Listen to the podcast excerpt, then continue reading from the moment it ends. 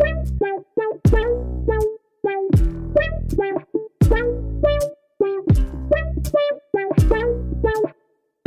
Hallo und herzlich willkommen zu einer neuen Blumenfrauen Podcast Episode, der Podcast für süße Narzissen und dornige Rosen. Mein Name ist Lisa Dengler, ich bin Selbstbewusstseinstrainerin und ich möchte dir zeigen, wie du ein selbstbestimmtes Leben führen kannst. In dieser Podcast-Episode möchte ich mit dir über meine Schwächen sprechen und wie ich die durch meine Stärken überwinden kann. Ich habe ja gemerkt jetzt auch durch euer Feedback, dass ihr das sehr gerne mögt, auch mal so ein paar persönliche Einblicke von mir zu hören. Und deshalb lasst uns doch einfach über meine Schwächen sprechen. Was für ein tolles Thema. Nee, Quatsch. Ich merke aber, dass ganz viele Menschen immer wieder ganz stark fokussiert auf ihre eigenen Schwächen sind. Dass ganz viele Menschen immer nur auf ihre Schwächen schauen und sie dann natürlich auch sehr kritisch mit sich selbst sind, weil sie eben ständig auf ihre Schwächen fokussiert sind genau das macht Menschen dann auch unzufrieden. Also vielleicht kennst du das auch, wenn du dich immer wieder kritisierst und so hart mit dir bist, weil du irgendwelche vermeintliche Schwächen an dir nicht akzeptieren kannst oder weil du sie nicht schnell genug überwindest, dass du dann einfach unzufrieden bist, dass du dich nicht gut fühlst und das ist einfach ein super unangenehmes Gefühl und je häufiger wir das tun, desto unzufriedener werden wir. Genau deshalb habe ich auch den Blumenfrauen Online-Kurs entwickelt, der dir dabei hilft, deine Wahrnehmung auf deine Stärken zu richten und ein Leben zu führen, das leicht ist, das nach deinen Bedürfnissen orientiert ist und ein Leben, in dem du deine Schwächen durch deine Stärken überwinden kannst. Wie genau das funktioniert, das erfährst du alles im Online-Kurs. Klick dazu gerne auf den Link in den Show Notes.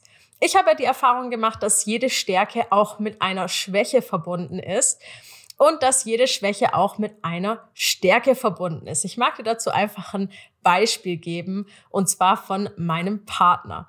Mein Mann ist zum Beispiel super unpünktlich. Ja, jetzt äh, kommt's raus. Zum Glück hört er meinen Podcast nicht. Wenn wir eine Uhrzeit vereinbaren, dann kommt der mal locker auch eine Stunde zu spät. Und das könnte man jetzt ja durchaus als Schwäche auslegen. Ja, viele Menschen mögen das auch nicht, wenn man unpünktlich ist.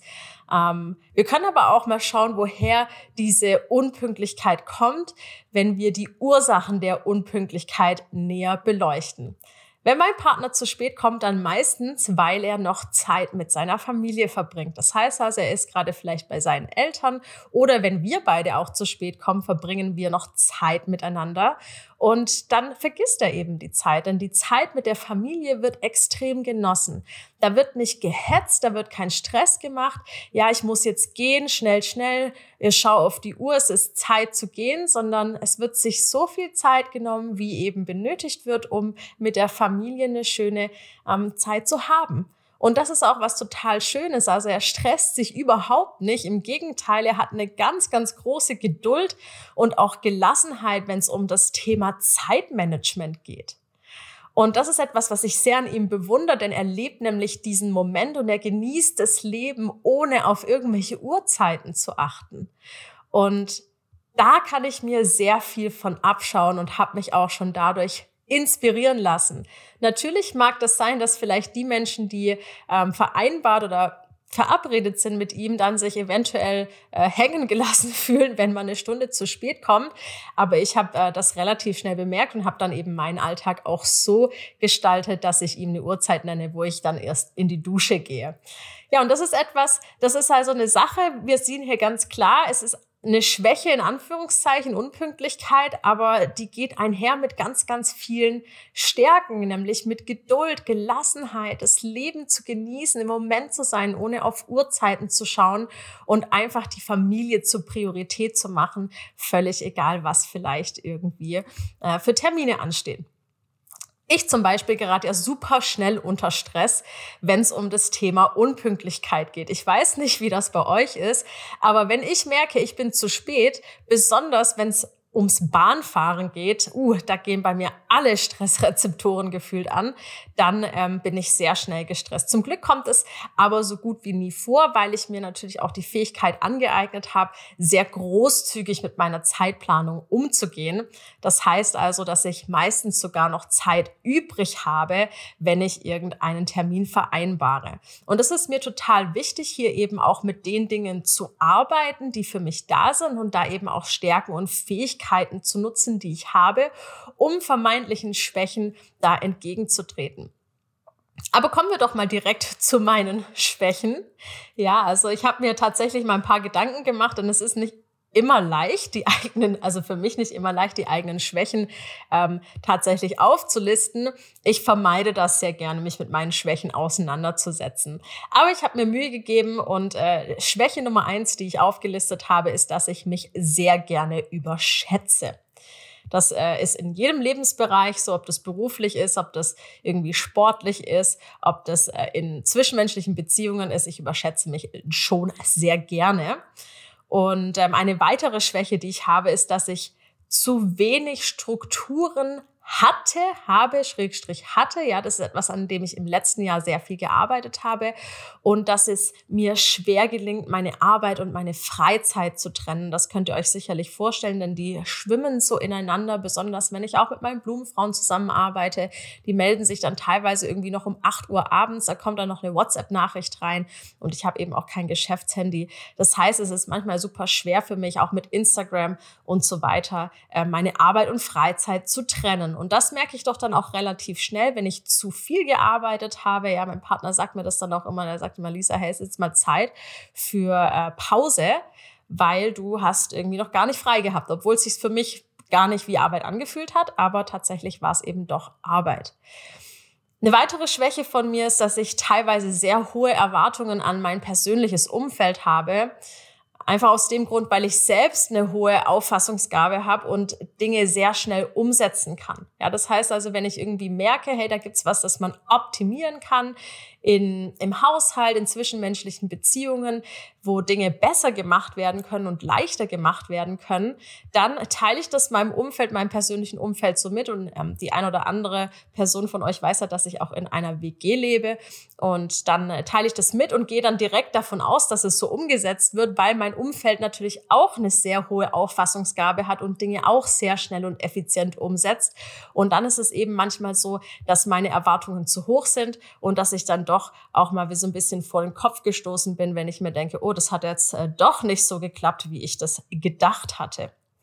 Ja, dann habe ich mir noch zwei Schwächen aufgeschrieben, die ähm, auch mit mir zu tun haben, aber tatsächlich nicht mit meinen Eigenschaften, sondern zum einen in meiner Körperhaltung. Ich habe da so ein paar Defizite, was meine äh, Fußstellung betrifft. Also meine Knie, die tendieren immer so nach innen zu fallen und das fällt mir dann ganz schwer, zum Beispiel Kniebeugen zu machen.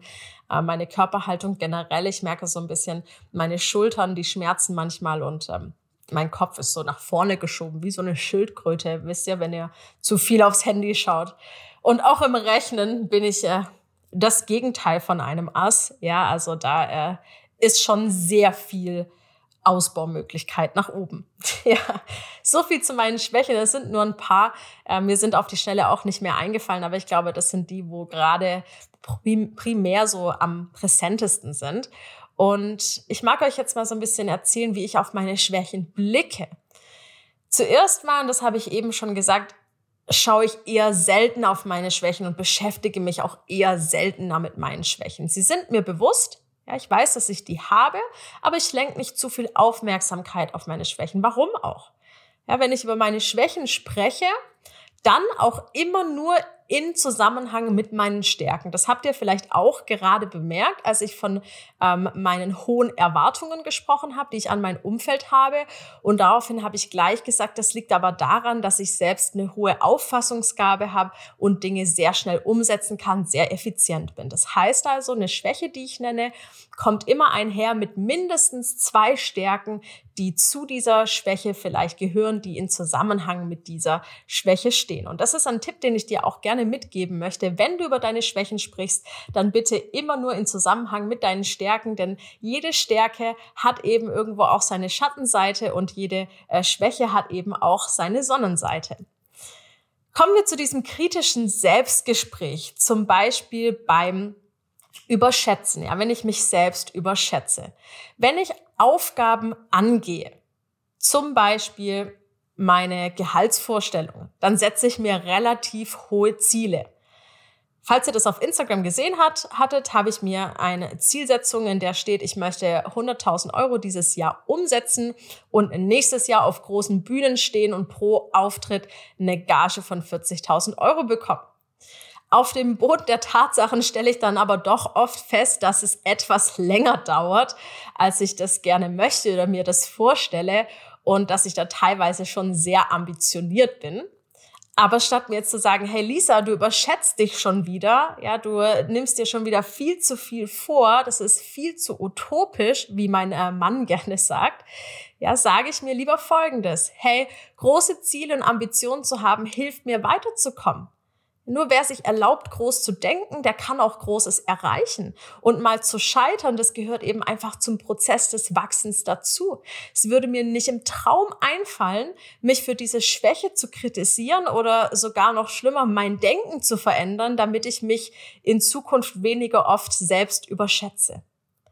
Jede Fähigkeit hat gute und schlechte Seiten und ich fokussiere mich einfach super gerne auf die guten Seiten. Natürlich darf man bewusst sein bei dem Thema Selbstüberschätzung, aber man darf eben auch liebevoll sein und genauso mit sich selber sprechen.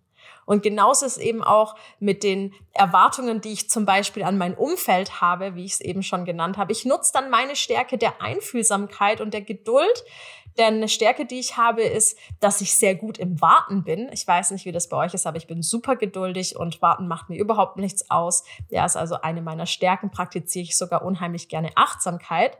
Und statt mich dann aufzuregen über Dinge, die nicht sofort umgesetzt werden, nutze ich meine Stärken wie Einfühlsamkeit, indem ich nämlich weiß, hey, Dinge verändern sich nicht von jetzt auf nachher, indem ich nämlich sagen kann, es gibt bestimmte ähm, Gewohnheiten, die auch meine Mitmenschen haben, die schwer sind aufzubrechen. Das braucht eben Willenskraft und ich bin auch sehr geduldig, also auch gut im Warten.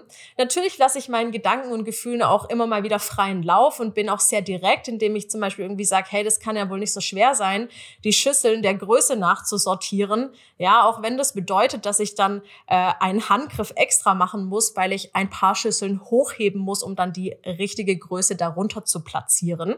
Ja, aber warum sollte ich meine Wahrnehmung ähm, immer wieder auf diese Dinge lenken und mich dann ständig darüber aufregen? Warum sollte ich das machen? Ja, das würde ja nicht nur meinem Umfeld nicht gut tun auf Dauer, ja, wenn ich ständig irgendwie motze, mich beschwere, rumnörgle, sondern vor allem würde mir selbst das auch gar nicht gut tun, weil dann würde ich mich ja nicht wohlfühlen. Das wäre ja ein richtig unangenehmes Gefühl.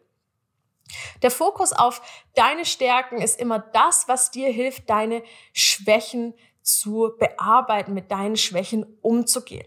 Nicht der Fokus auf deine Schwächen hilft dir, deine Schwächen zu überwinden.